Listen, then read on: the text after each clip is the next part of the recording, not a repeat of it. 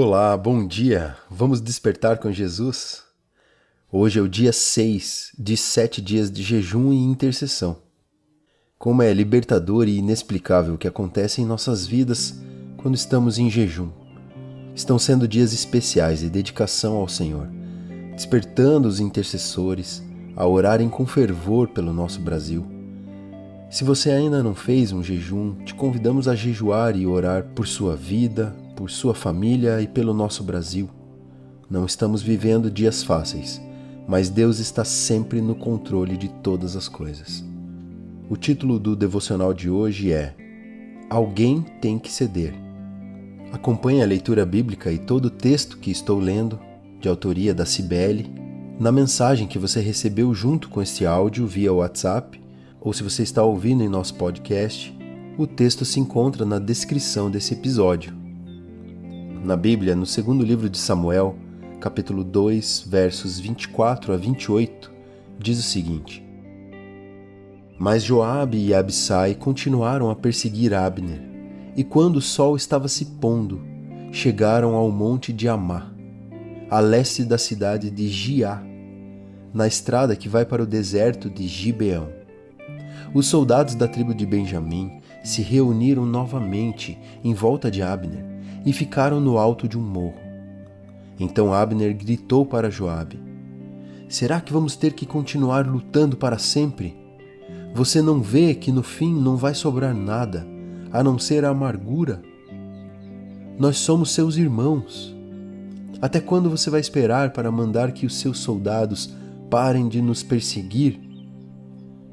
Joabe respondeu: Juro pelo Deus vivo que se você não tivesse falado, os meus soldados continuariam a perseguir vocês até amanhã cedo. Então Joabe tocou a corneta.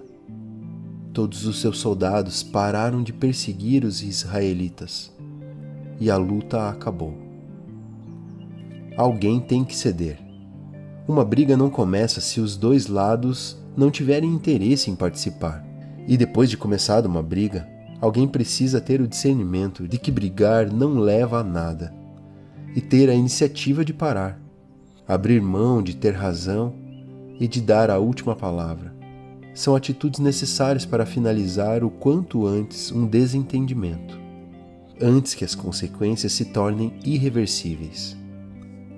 Muitas vidas já haviam sido perdidas nessa batalha banal e sem sentido.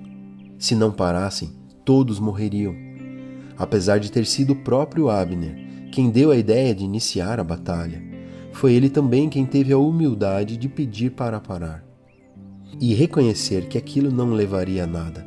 Por outro lado, Joabe também teve sabedoria ao escutar e aceitar a sugestão. Seria tudo tão mais fácil se realmente tentássemos nos perguntar o que Jesus faria em nosso lugar. Na maioria das vezes, sabemos exatamente que ele não escolheria fazer o que estamos fazendo, mas ignoramos isso, como se fosse um fato irrelevante, e seguimos com nossas escolhas erradas, simplesmente para satisfazer a nós mesmos. Mas por quanto tempo vai durar essa satisfação? Vamos orar juntos? Senhor, eu quero a satisfação que é eterna. Ajude-me a controlar meus desejos carnais por amor ao Senhor, para honrá-lo e fazer a sua vontade.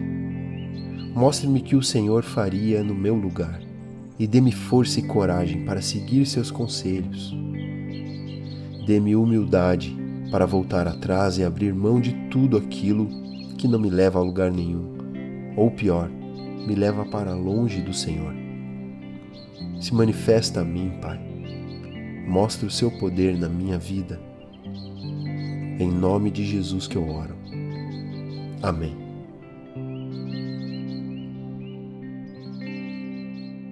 Desperte, Jesus está voltando.